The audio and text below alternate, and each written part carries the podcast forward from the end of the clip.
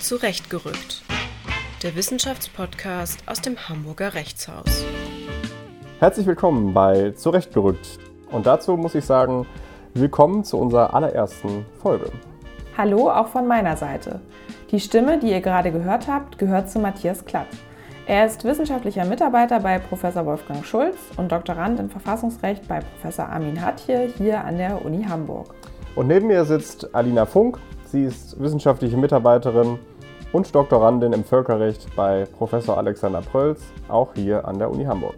Wir sind die Hosts der Pilotfolge von Zurechtgerückt.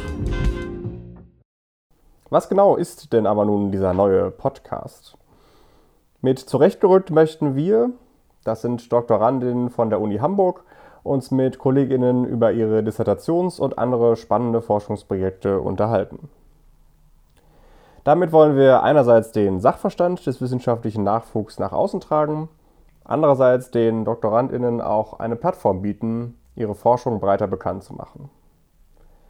Denn insbesondere, das wissen viele unter euch wahrscheinlich auch, in der Rechtswissenschaft bleibt man gerne unter sich. Spannende Projekte werden nur einem kleineren Kreis bekannt gemacht. Durch Blogformate wurden die Hürden für eine Veröffentlichung, insbesondere für den wissenschaftlichen Nachwuchs, in den letzten Jahren bereits verkleinert. Das betrifft aber ja erst einmal nur Textformate. Mit diesem Podcast möchten wir versuchen, für den Transfer von junger Wissenschaft einen anderen, einen weiteren Beitrag zu leisten.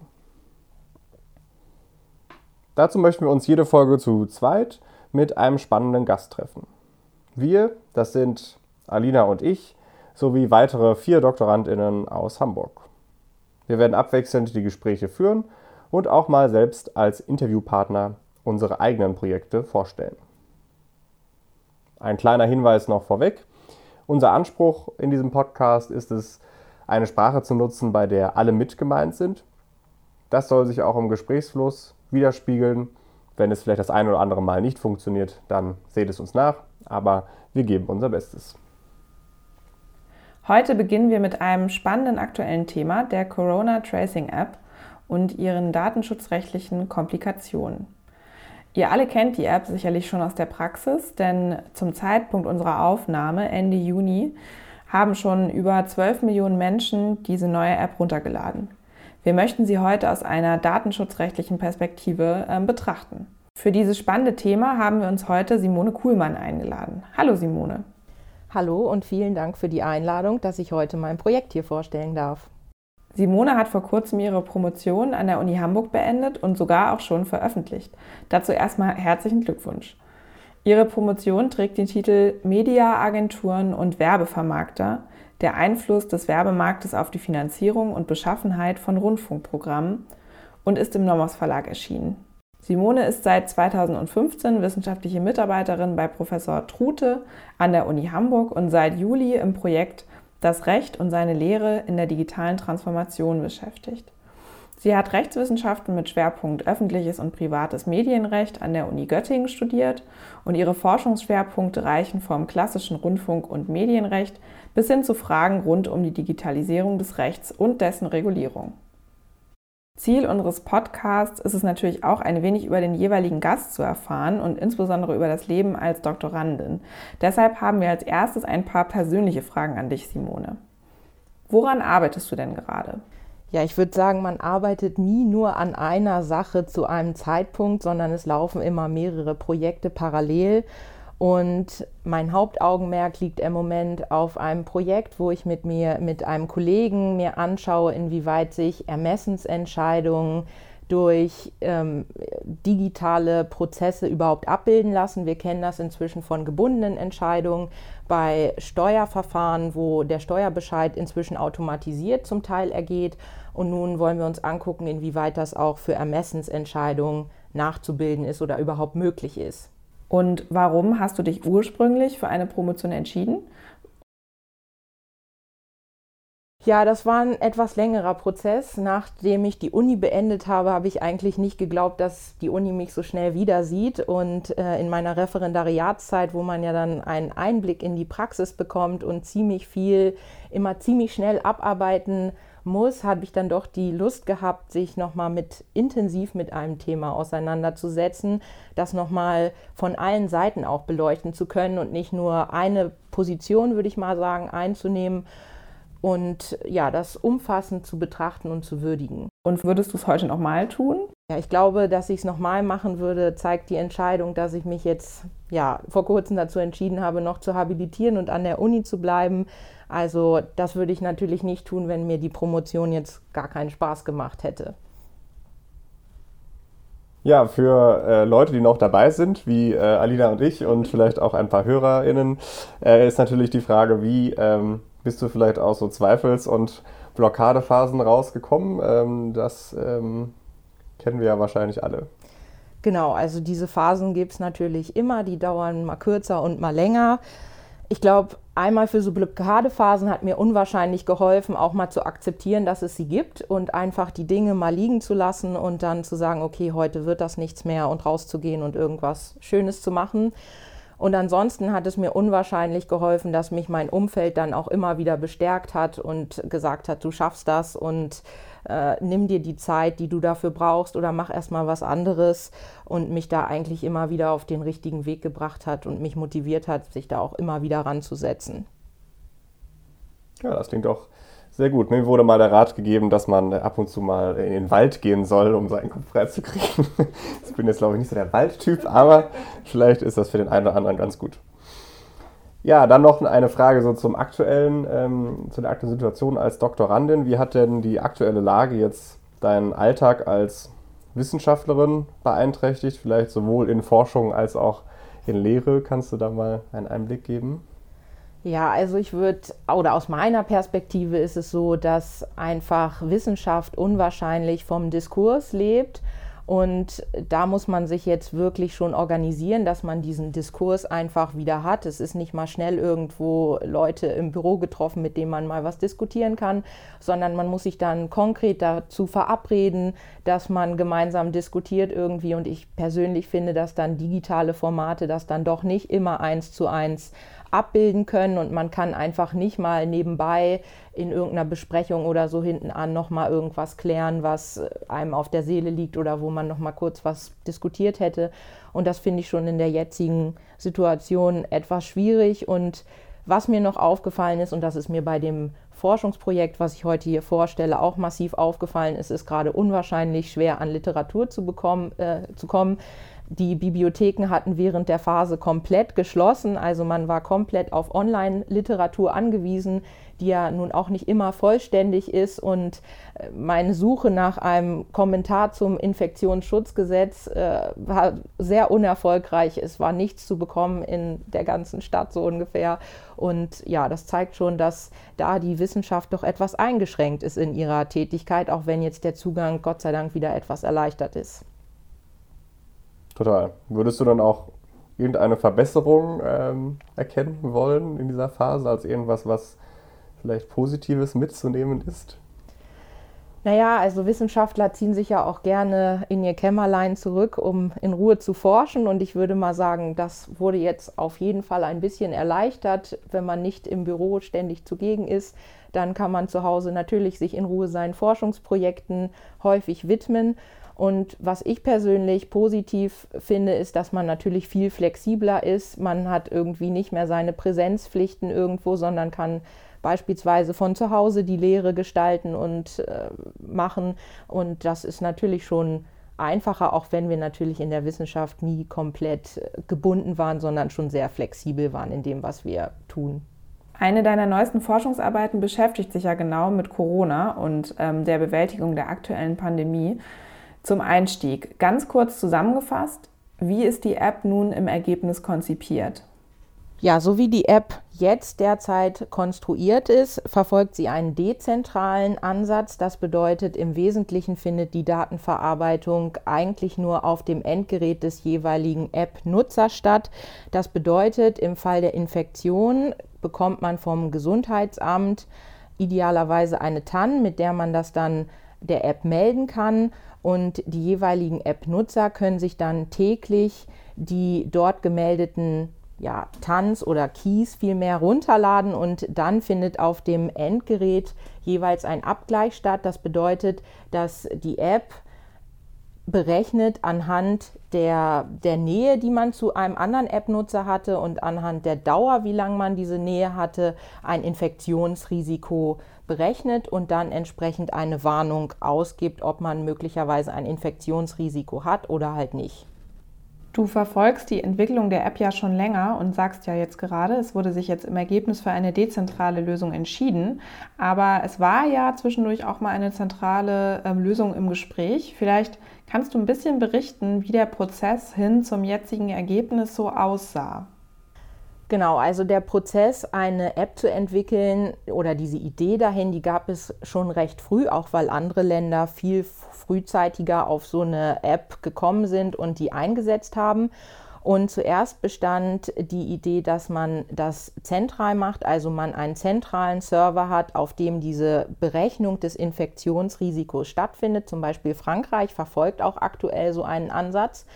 Und dann gab es aber erhebliche datenschutzrechtliche Bedenken, dass man sozusagen einen allwissenden Server irgendwo stehen hat, der alles über einen weiß. Wir gucken ja wahrscheinlich noch an, welche Daten da jetzt eigentlich konkret erhoben werden.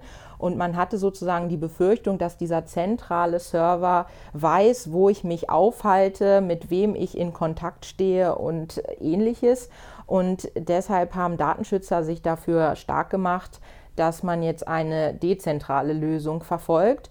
Und ein weiterer Punkt, wie es jetzt wahrscheinlich zu dieser dezentralen Lösung gekommen ist, ist auch der Punkt, dass einfach die IT-Konzerne, die die meisten Betriebssysteme unserer Smartphones stellen oder fast alle Betriebssysteme, einfach sich selbst für diese dezentrale Lösung ausgesprochen haben haben und ohne diese IT-Konzerne hätte es halt überhaupt nicht funktioniert, eine solche App zu entwickeln und deshalb ist am Ende jetzt dieses Ergebnis herausgekommen. Ja, du hast ja schon äh, angesprochen, es geht hier um Daten und äh, die schauen wir jetzt mal genauer an. Äh, welche Daten sind denn hier jetzt eigentlich Gegenstand äh, dieser App? Ähm, denn als wir sie jetzt runtergeladen haben, haben wir ja gemerkt, ähm, also ich musste jetzt da ja weder meinen Namen eintragen noch meine E-Mail-Adresse. Also äh, warum ist das denn jetzt eigentlich ein Datenschutzthema?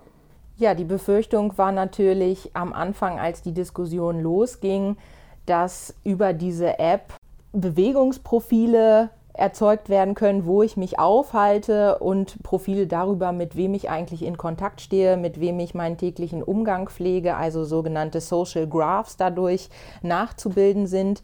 Aber wenn man sich das jetzt anschaut, wie es jetzt ausgestaltet ist, dann muss man sagen, dass diese App eigentlich nur eine alle 15 bis 30 minütige wechselnde ID kreiert, die dann wiederum über Bluetooth einfach mit anderen App-Anwendern ausgetauscht wird und dort ja, dezentral gespeichert wird. Und diese IDs haben an sich keine äh, direkte Verbindung zu der eigenen Person. Also es ist überhaupt nicht kenntlich, wem diese ID jetzt zugerechnet werden kann.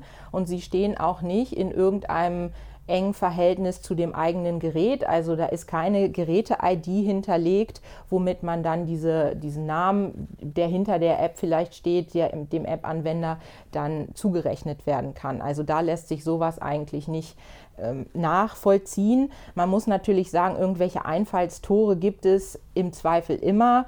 Ich habe irgendwo gelesen oder gehört, dass natürlich die Möglichkeit besteht, dass sich jemand mit einem, äh, einem Bluetooth-Scanner irgendwo hinstellt und mit einer Kamera dann nachvollziehen kann, wer durch diesen Bluetooth-Scanner geht. Dann ließe sich das natürlich nachvollziehen, aber man muss natürlich sich auch immer fragen, wie wahrscheinlich ist dieses Szenario. Und da muss man wirklich sagen, das ist doch eher relativ unwahrscheinlich, sodass man da ganz beruhigt diese App anwenden kann. Ja, ähm, es gibt ja auch den Begriff der Gesundheitsdaten, den, den hast du ja auch angesprochen in deinem Aufsatz. Und ähm, da nochmal kurz die Frage, ähm, was ist denn jetzt genau das Gesundheitsdatum? Also ähm, ist es dann nur das, was ich jetzt im Falle einer Infektion sozusagen ähm, melde? Also ich bekomme ja dann diesen diesen, diesen Quellcode oder die TAN und melde das dann. Also sind das dann Gesundheitsdaten, weil ich quasi ähm, sozusagen übermittle, dass ich krank war. Also ich würde mal sagen, darüber kann man sich bestimmt trefflich streiten, ob das am Ende tatsächlich Gesundheitsdaten sind. Ich bin da eher von einer ja, datenschutzrechtlichen Perspektive dran gegangen und würde sagen, dass wir dadurch, dass ja klar ist, derjenige, der der App meldet über eine ID oder über einen Key, dass er erkrankt ist, was er ja vorher über das Gesundheitsamt sich hat bestätigen lassen, nur dann bekommt er ja diesen Key, ähm, ist ja klar, dass im Zweifel dann diese ID einem Erkrankten gehört. Das kann ich ja unzweifelhaft in dem Moment diesen Zusammenhang bringen. Und deshalb würde ich sagen, haben wir in dem Moment ein Gesundheitsdatum, weil ich einfach weiß, diese, dieser Key oder diese ID gehört einem Erkrankten. Wie das dann mit denen ist, die potenziell erkrankt ist, da kann man sich dann oder entfernen wir uns ja noch weiter von der Wahrscheinlichkeit, aber zumindest kann man nicht ausschließen, dass diese Keys, die ich ja von meinen anderen App-Anwendern, die ich getroffen habe, sammle, kann ich ja nicht ausschließen, dass wenn ich erkrankt bin, dass die nicht auch potenziell erkrankt sind. Also bei diesen IDs kann man also auch sagen, dass die potenziell Erkrankten gehören und könnte das sozusagen auch als Gesundheitsdatum fassen. Mhm. Genau, wenn wir uns über diese Daten dann unterhalten, hm, stellt sich ja die Frage, ob es sich nicht lediglich um anonyme Daten enthält, denn wie wir schon ja wissen, mein Name und ähm, sonstige auf mich erstmal direkt schließende Sachen habe ich ja überhaupt nicht eingegeben. Ja, das ist eine sehr gute Frage und auf den ersten Blick könnte man ja denken, weil diese App am Ende nur temporäre IDs, die auch noch regelmäßig wechseln, sammelt, dass es sich dabei um anonyme Daten handelt. Aber wenn man sich die Konstruktion anguckt, wie diese App eigentlich funktioniert oder funktionieren muss, dann bedarf es, dafür, bedarf es dafür, dass diese IDs sich immer auf eine Haupt-ID oder einen Key sozusagen zurückführen lassen. Sonst funktioniert das am Ende nicht, dass man seine ID oder seine Infektion darüber dem Server meldet und dann man sich diese IDs wieder runterladen kann und da diesen Abgleich vornehmen kann. Das heißt, am Ende müssen diese IDs so konstruiert sein, dass sie sich immer auf einen App-Anwender zurückführen lassen.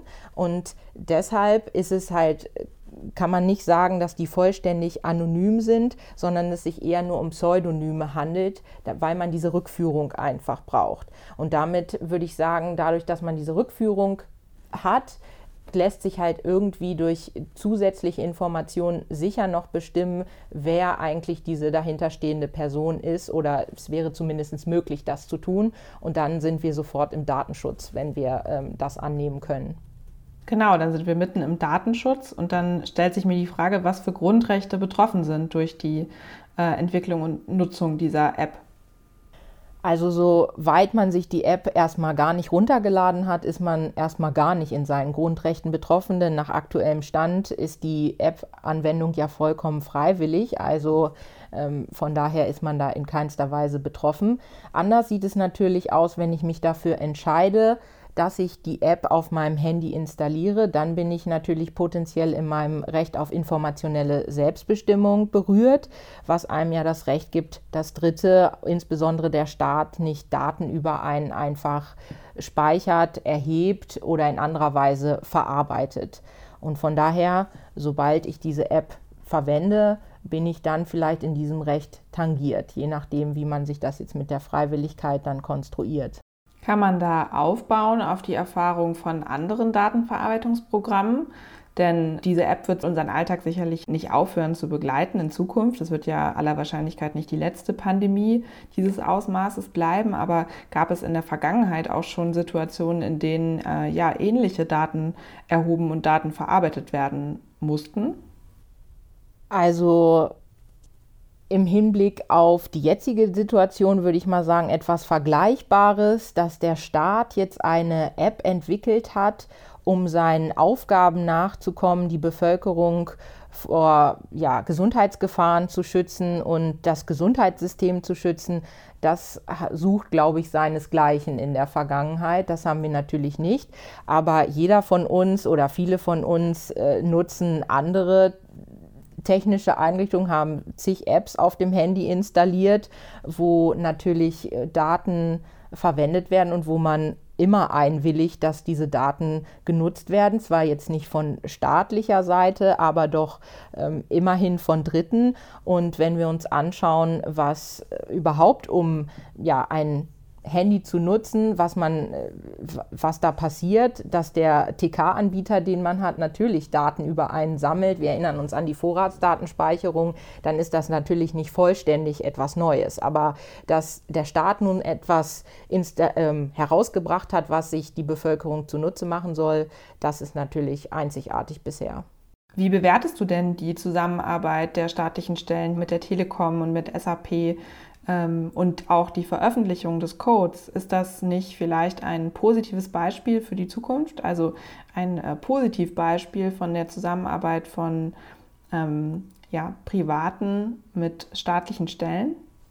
Ja, du hast es ja schon angesprochen. Man erwartet ja, dass in Zukunft es immer mal wieder Pandemien oder Epidemien geben wird und dass wir uns darauf auch vorbereiten sollen. Und von daher würde ich sagen, dass das schon vorbildlich in der Hinsicht war, dass das jetzt alles sehr transparent war, das Verfahren, dass äh, alle sich das angucken können. Und ich glaube, das schafft auch das nötige Vertrauen, wenn wir uns anschauen, wie viele Leute in kurzer Zeit in Deutschland diese App installiert haben. Dann sucht das auch im Ausland schon seinesgleichen. Wenn wir in die Nachbarländer gucken, da haben lange nicht so viele die Apps, die es dort gibt, installiert und die Apps genießen dementsprechend ja scheinbar nicht das Vertrauen, was hier geschafft worden ist durch diesen Prozess. Ja, da haben wir, äh, wir zeichnen am 25.06. auf. Gestern ging ein schönes Video von Boris Johnson um, der im Abgeordnetenhaus ähm, fragte, wo es denn auf der Welt eine funktionierende Corona-App gäbe und ein äh, Vertreter der Opposition sagte einfach nur Germany. Ja. Ja, man kann zumindest sagen, dass äh, laut Informationen gestern die ersten Warnmeldungen über diese App verschickt worden sein sollen. Man kann das oder die können das nicht komplett komplett nachverfolgen, weil es ja nun diesen dezentralen Ansatz gibt. Also man kann nicht sehen, ob da, was da tatsächlich passiert. Aber da muss man schon sagen, im Verhältnis zu dem, wo stehen uns andere Länder deutlich hinterher. Wir können ja auch nochmal auf dieser internationalen Ebene vielleicht sofort bleiben. Ähm, und zwar ähm, die Frage ist jetzt natürlich schwer, auch das zu beantworten, aber wünschenswert wäre ja eigentlich auch eine europäische Lösung irgendwie gewesen. Ähm, Hältst du sowas überhaupt für, für möglich und, und wie könnte man das irgendwie angehen? Also, dass der technische Sachverstand jetzt irgendwie in Europa da ist, ist glaube ich, völlig klar, aber jetzt politisch ist es natürlich wahnsinnig irgendwie ähm, schwer zu erreichen, wie wir auch gesehen haben. Siehst du da irgendwie eine, eine Chance, wie man sowas machen könnte? Ja, also wünschenswert ist es natürlich absolut, vor allen Dingen in der jetzigen Urlaubssituation. Alle möchten wieder reisen und ins Ausland. Da wäre es natürlich sehr wünschenswert, dass es eine App gibt, die über die Grenzen funktioniert. Man muss dazu halt sagen, dass Deutschland hinsichtlich der App natürlich sehr spät war. Alle anderen Länder oder Unsere Nachbarn waren deutlich schneller, allerdings funktionieren die Apps da teilweise auch anders. Zum Beispiel Frankreich hatte ich eingangs genannt. Die haben einen zentralen Ansatz, also die lösen das über einen Server. Und das natürlich jetzt alles zusammenzubringen, ich habe gelesen, dass es da Bemühungen gibt. Das ist natürlich technisch jetzt schon sehr schwer, weil einfach komplett unterschiedliche Ansätze verfolgt werden. Andererseits ohne mich da jetzt im Detail auszukennen, würde ich sagen, dass auch in den anderen Ländern die meisten wahrscheinlich eins der meistgenutzten Betriebssysteme äh, vorhanden sind.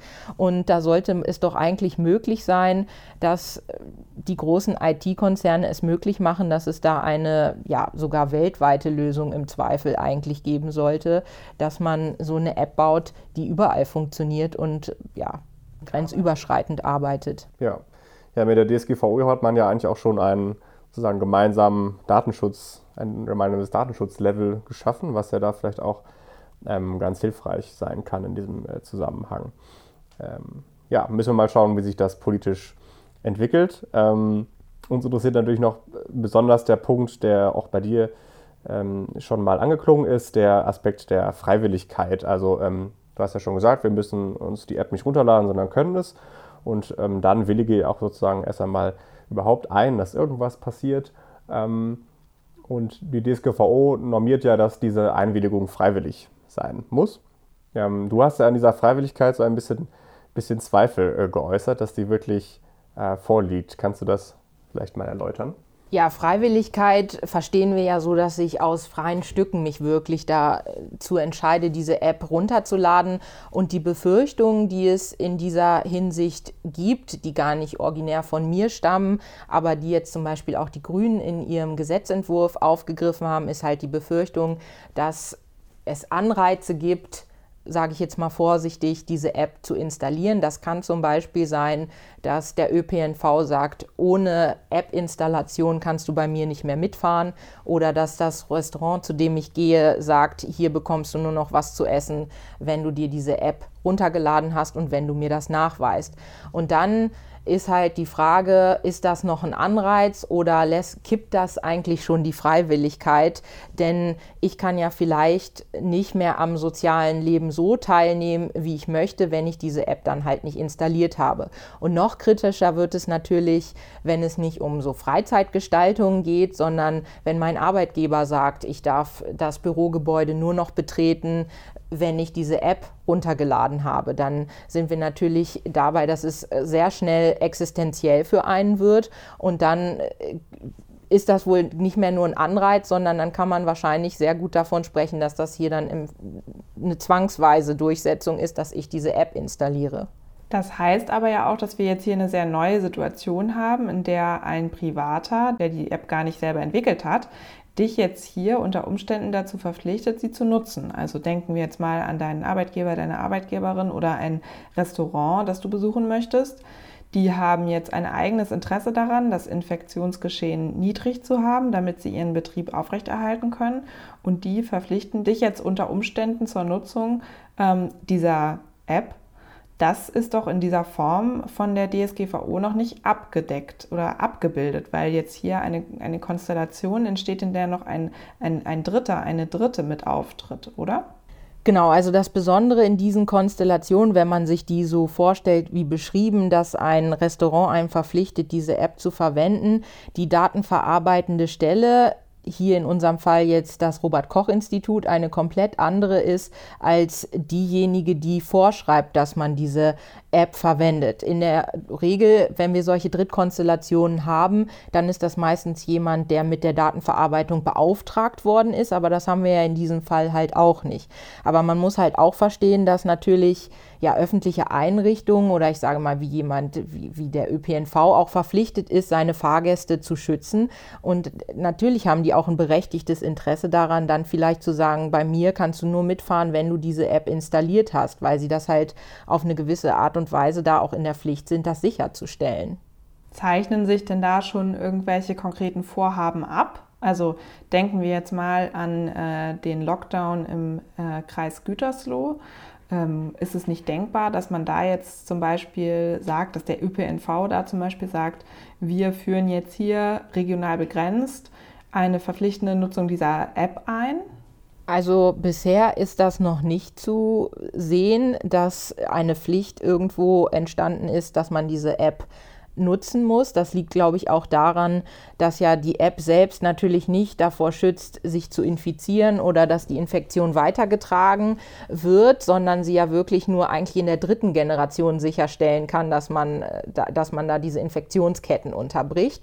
Was man in Gütersloh oder in diesem Kontext jetzt beobachten kann, dass diskutiert wird, ob man halt einen Gesundheitspass mit sich führen muss, dass man also den Nachweis erbringt, dass man nicht mit Corona infiziert ist oder schon entsprechend Antikörper gebildet hat. Ja, ich finde diesen Punkt super spannend, weil es ja im Grunde mir noch nicht so bekannte Konstellation ist, dass wir eine Rechtshandlung haben, also eine Einwilligung, die im Grunde durch sozialen Druck und durch irgendwie gesellschaftspolitische Entwicklungen äh, irgendwie ähm, ja, sich ändern können. Ne? Also dass wir da irgendwie äh, durch sozialen Druck vielleicht die Freiwilligkeit äh, verloren äh, werden kann. Das finde ich schon sehr, äh, einen sehr komischen Fall irgendwie.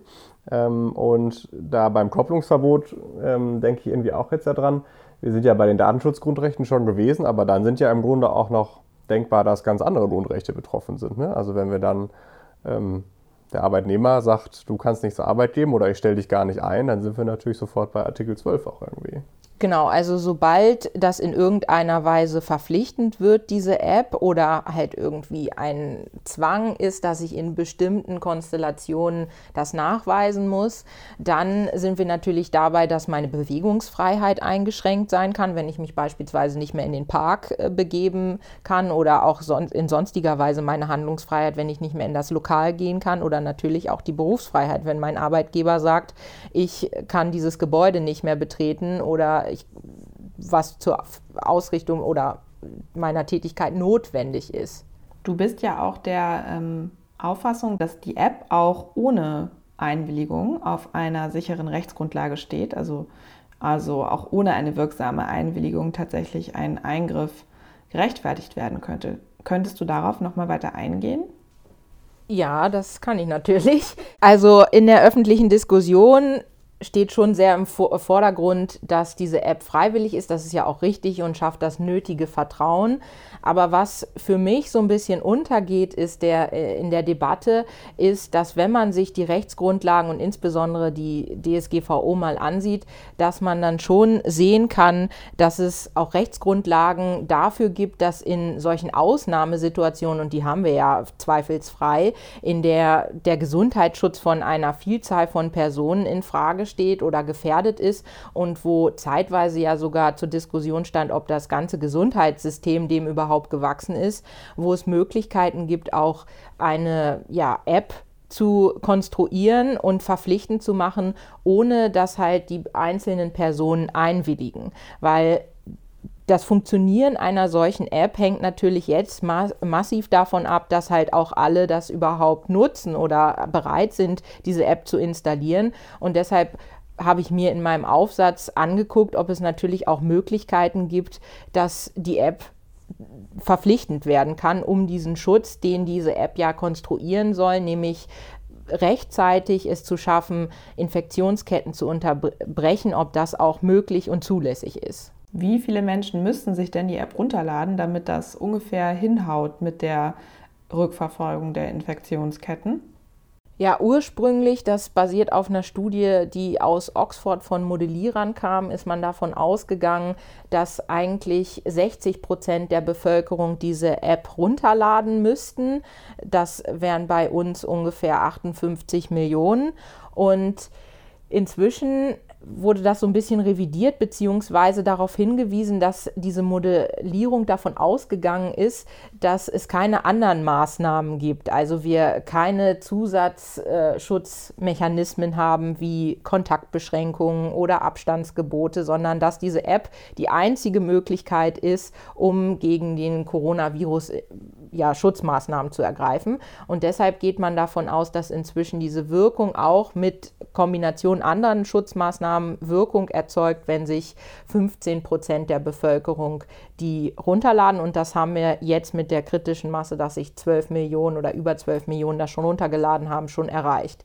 Wichtig ist dabei natürlich noch zu sagen, dass erstmal allein das Runterladen nichts hilft, sondern natürlich das auch immer zwingend davon abhängt, dass die Leute im Fall ihrer Infektion auch bereit sind, das dann zu teilen und die App darüber zu informieren, denn nur so kann das am Ende funktionieren. Also nur die Installation bewirkt erstmal gar nichts und da muss man halt schauen, inwieweit das wirkungsvoll dann ist. Ja, beim Punkt davor ist mir jetzt gerade noch sozusagen eingefallen, du sagst, dass das geht, also auch sozusagen die verpflichtende Einführung wäre rechtlich sozusagen möglich. Ähm, würdest du es auch, das ist natürlich jetzt eine rechtspolitische Frage, aber würdest du das denn auch befürworten? Also man könnte sich ja jetzt auf den Standpunkt stellen, wenn wir das jetzt verpflichtend einführen, dann hat man dieses Freiwilligkeitselement weg und dann sind die Leute vielleicht irgendwie doch wieder ein bisschen, ein bisschen abgeschreckt. Also würdest du sagen, der Erfolg des Ganzen basiert auf Freiwilligkeit oder andere Ansicht wäre dann, Effektivität über allem. Wenn wir es natürlich verpflichtend einführen, dann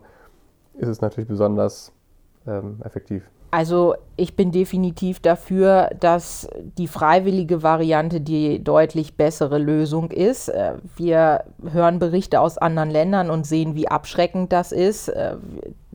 Manche konstruieren da den Überwachungsstaat.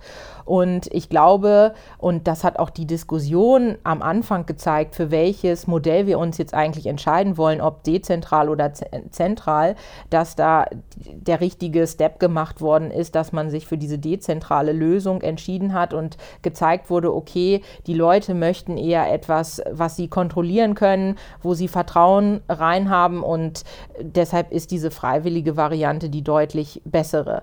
Natürlich hätte ich gesagt, wenn das Ganze nicht funktioniert, also wenn jetzt gerade diese Akzeptanz, so wie sie jetzt vorhanden ist, nicht da ist, dann hätte man sicherlich darüber diskutieren können, ob man äh, irgendwie da was verpflichtend macht, wobei ich mich dann auch eher für Anreize ausgesprochen hätte, wie solche Konstruktionen, dass man halt in bestimmten Bereichen, wo viele Leute unterwegs sind, äh, wie im ÖPNV, man dann vielleicht äh, da vorweisen muss, dass man eine App hat, beziehungsweise irgendein Äquivalent dazu, was diese App-Funktion ebenfalls hat.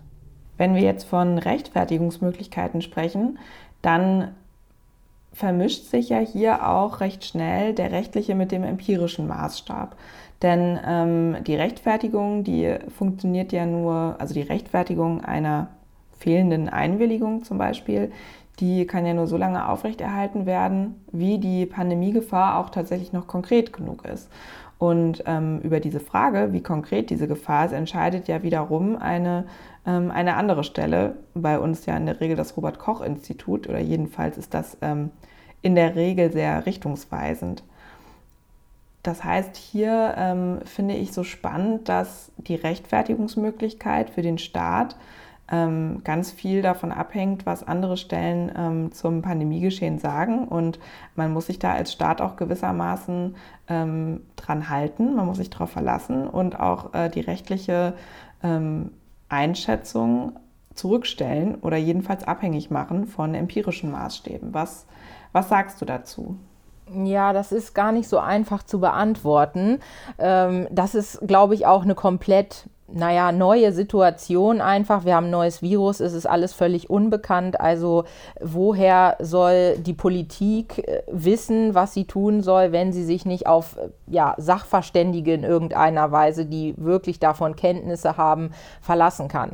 Am Ende, und das betonen ja die Virologen auch immer, entscheidet äh, die Politik selbst und die Virologen oder Modellierer oder wer auch immer bieten eigentlich nur die Basis dazu und geben Möglichkeiten Möglichkeiten. Und man sieht, die Virologen sind sich ja auch nicht eins. Von daher die Endentscheidung, solange die auf bei der Politik liegt, beziehungsweise beim Parlament, würde ich das nicht als kritisch sehen. Und ich würde es zeitweise sogar begrüßen, wenn auch in anderen Bereichen viel mehr äh, Sachverstand eingeholt werden würde, um ähm, ja, eine Entscheidung zu treffen. Das Besondere ist jetzt halt, und das sehen wir jetzt erst wieder dieser Tage, dass sich halt die Sachlage täglich ändern kann. Also am Anfang der Pandemie äh, war, stand Gesundheitsschutz über allen und jeder war bereit, da seinen Beitrag zu leisten. Dann haben wir gesehen, dass das eher dahin geht, dass die Leute wieder mehr Lockerungen wollen, dass sie sagen, das ist alles überbewertet. Wir haben die Corona-Demonstrationen gehabt, äh, dass man mehr Freiheit haben möchte.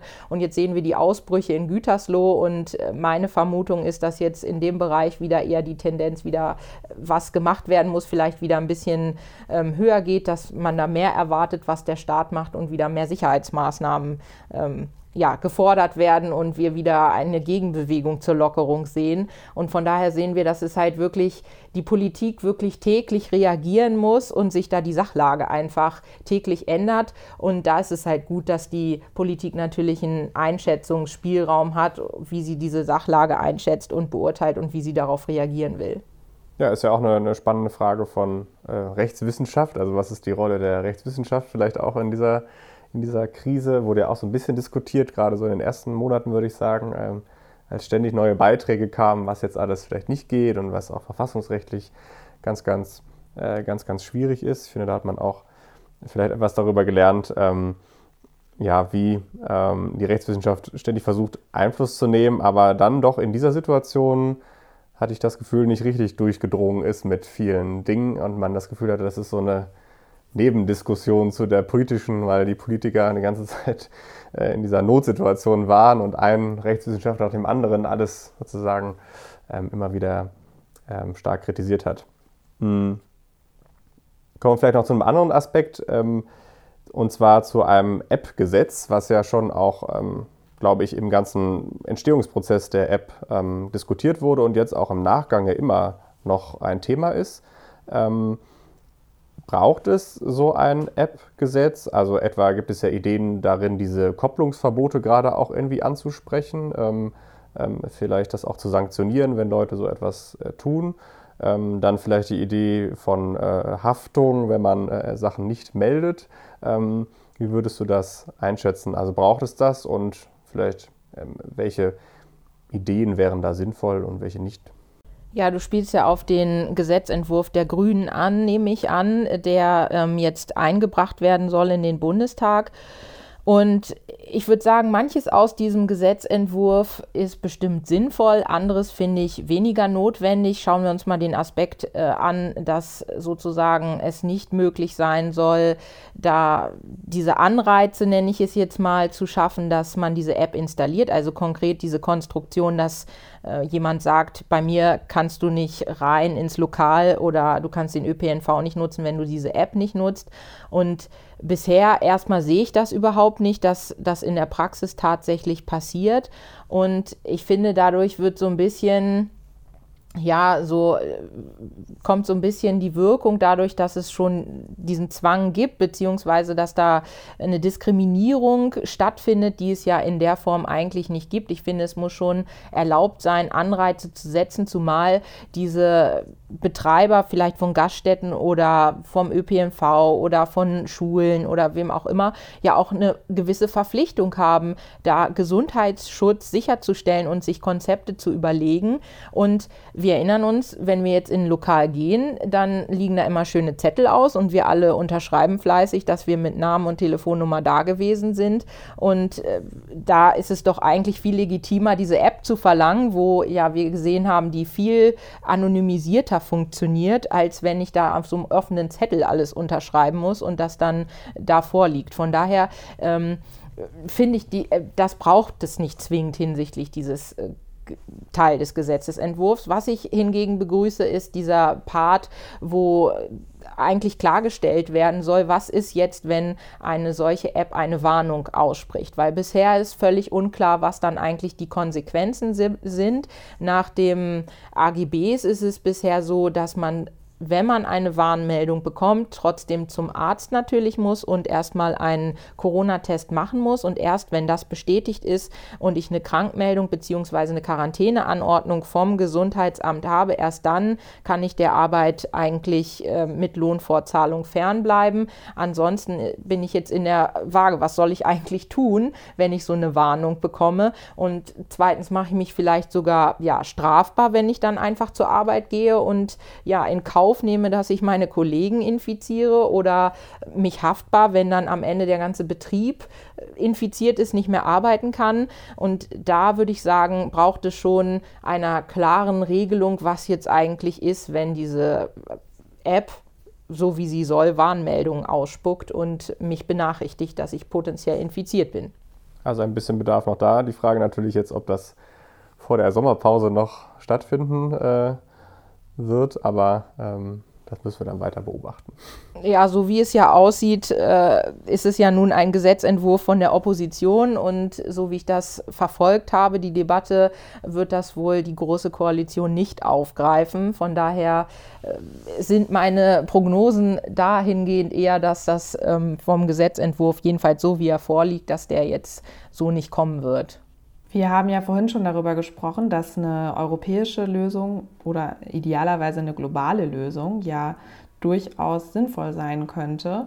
Und auch dafür ist man dann ja wieder als Staat auf Dritte angewiesen, dieses Mal nämlich erneut auf die hm, Betriebssysteme, also in der Regel Google und, ähm, und iOS. Ähm, ist das nicht letzten Endes wieder dieselbe Geschichte? Also man ist darauf angewiesen, die Schnittstellen dieser Betriebssysteme äh, nutzen zu können und ähm, muss da gewissermaßen wieder ganz schön viel abgeben als Staat.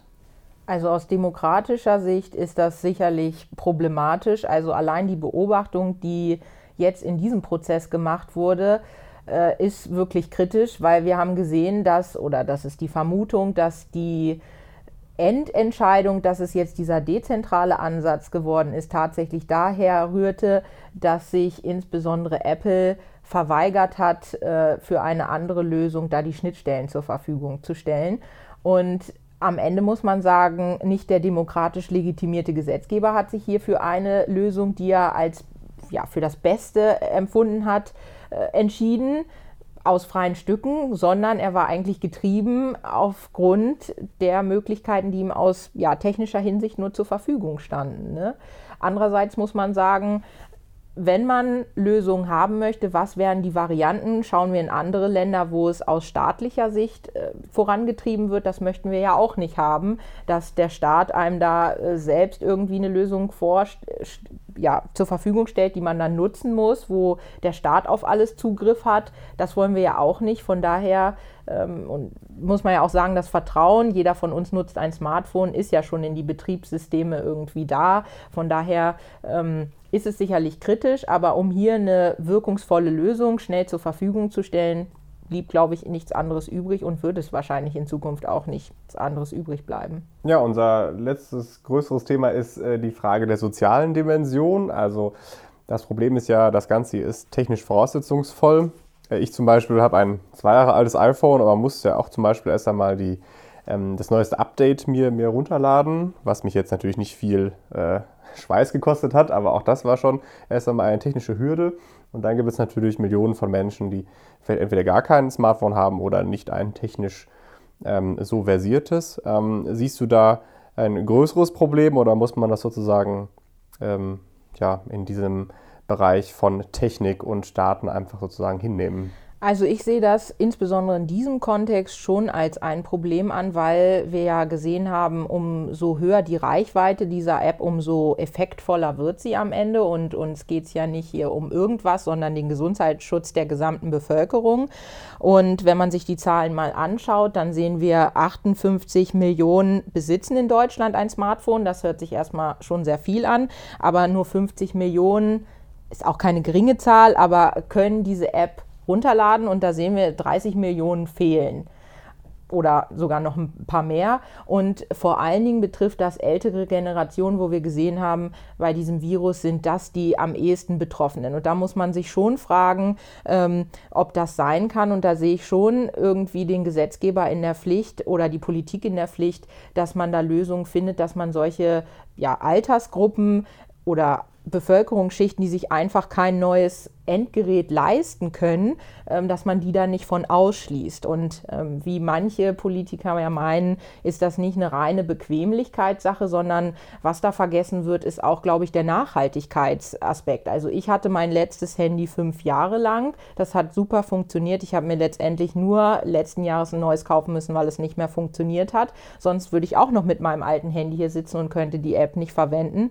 Und äh, wir wollen ja zu einer nachhaltigen Lebensweise kommen. Und da sehe ich es schon kritisch an, wenn dann gesagt wird, okay, diese App-Installationen funktionieren nur bis zu einer Generation, die relativ neu ist. Und da denke ich schon, muss man daran arbeiten, dass mehr Leute das nutzen können. Und wenn ich das nicht schaffe, über diese Betriebssysteme zu lösen, dann muss ich halt irgendein Äquivalent schaffen. Also diskutiert wurde ja schon sowas wie Schlüsselanhänger oder ähnliches, die dann halt ersatzweise zur Verfügung gestellt werden. Und das würde ich als eine gute Lösung empfinden, um da einfach entsprechende Reichweite zu schaffen und auch die Leute kostengünstig mit sowas zu versorgen, ähm, ja, die es sich nicht leisten können. In dem Zusammenhang wurde ja auch zum Beispiel in einem offenen Brief an die Jobcenter gefordert, den, äh, ja, den Regelsatz anzuheben, um den Betrag, den es eben kostet, sich ein, ein Smartphone zuzulegen, was diese App ähm, bedienen kann. Also das ist sicherlich eine kreative Idee, aber es zeigt auf jeden Fall nochmal ganz gut die Notwendigkeit, da Anpassungen vorzunehmen, um, ähm, ja, um gleichen Zugang zu schaffen. Also das war sehr spannend. Ähm, spannend ist aber auch, wie es weitergeht. Äh, aus deiner Perspektive, was würdest du sagen, wie wird sich die Debatte von hier jetzt weiterentwickeln? Also hinsichtlich dieser App glaube ich, dass wir da erstmal auf einem guten Weg sind. Es haben viele diese App installiert und jetzt muss halt die Zeit zeigen, inwieweit sie auch ja, Effekte erzeugt, dass halt tatsächlich entsprechende Warnmeldungen ausgehen und dass sich die Leute auch daran halten. Und äh, von daher glaube ich erstmal, dass hinsichtlich dieser App erstmal, glaube ich, die Diskussion gar nicht groß weitergehen wird. Wir werden das eher in anderen Bereichen sehen, wie ganz aktuell mit dem Gesundheitspass, wo wir jetzt beobachten können, nachdem dieser Ausbruch in Gütersloh war, dass in bestimmten Bereichen ja, Urlaubsreisende wieder verwiesen wurden, weil sie nicht nachweisen konnten, dass sie ja nicht infiziert sind. Und von daher würde ich sagen, ähm, und da werden wir eine ähnliche Debatte führen, inwieweit in Zukunft ein Gesundheitspass vorhanden sein soll oder sinnvoll ist, um äh, ja, die volle Bewegungsfreiheit noch nutzen zu können. Und die Frage vielleicht auch, inwieweit wir irgendwelche Tracker haben, die messen, inwieweit ich noch gesund bin oder nicht und daran dann direkt ausgelesen wird, ob ich ein Infektionsrisiko habe oder nicht. Und ich denke, solche ja, da in diesen Kreisen wird sich die Debatte in der nahen Zukunft eher bewegen. Ja, vielen Dank, Simone, für diese ganz äh, spannenden Einblicke. Ähm, wir haben ja jetzt alle die letzten Monate sehr viel über Corona und sonstiges äh, gelesen und gehört, aber dieses Kapitel ist ja nochmal besonders spannend. Ich muss zugeben, als das Ganze losfing, äh, um diese App sich zu kreisen, habe ich das total für Science Fiction gehalten und äh, dachte so, was ist denn das für eine komische Diskussion? Und jetzt haben wir plötzlich, äh, drei Monate später, haben wir tatsächlich alle diese App auf unserem Handy. Also das hätte ich irgendwie überhaupt nicht für möglich gehalten, dass es sowas irgendwie wirklich schon geben kann.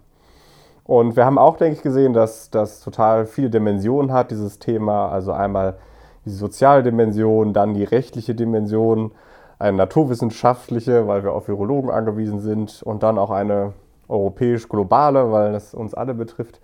Also ähm, sehr mannigfaltiges Thema und vielen Dank, Simone, dass du bei uns warst.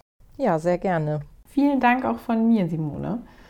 Jetzt aber zum Ausblick. Äh, unsere nächste Folge wird hoffentlich ähnlich spannend. Matthias, du stellst uns in der nächsten Folge deine dann hoffentlich frisch gedruckte Dis vor. Und äh, da hast du dich mit abweichenden Meinungen, die die RichterInnen des BFFG zur Entscheidung veröffentlichen können, beschäftigt. Zum Beispiel die Entscheidung zum Kopftuchverbot bei Rechtsreferendarinnen im Februar diesen Jahres. Da freue ich mich schon drauf. Und wir freuen uns auch, wenn ihr euch bei uns meldet ob für die Mitarbeit in der Redaktion oder vor allen Dingen auch als Interviewpartnerin, richtet dazu einfach eine Mail an ähm, die Mailadresse, die ihr auf den Seiten der Uni Hamburg findet. Hoffentlich bis zum nächsten Mal und tschüss.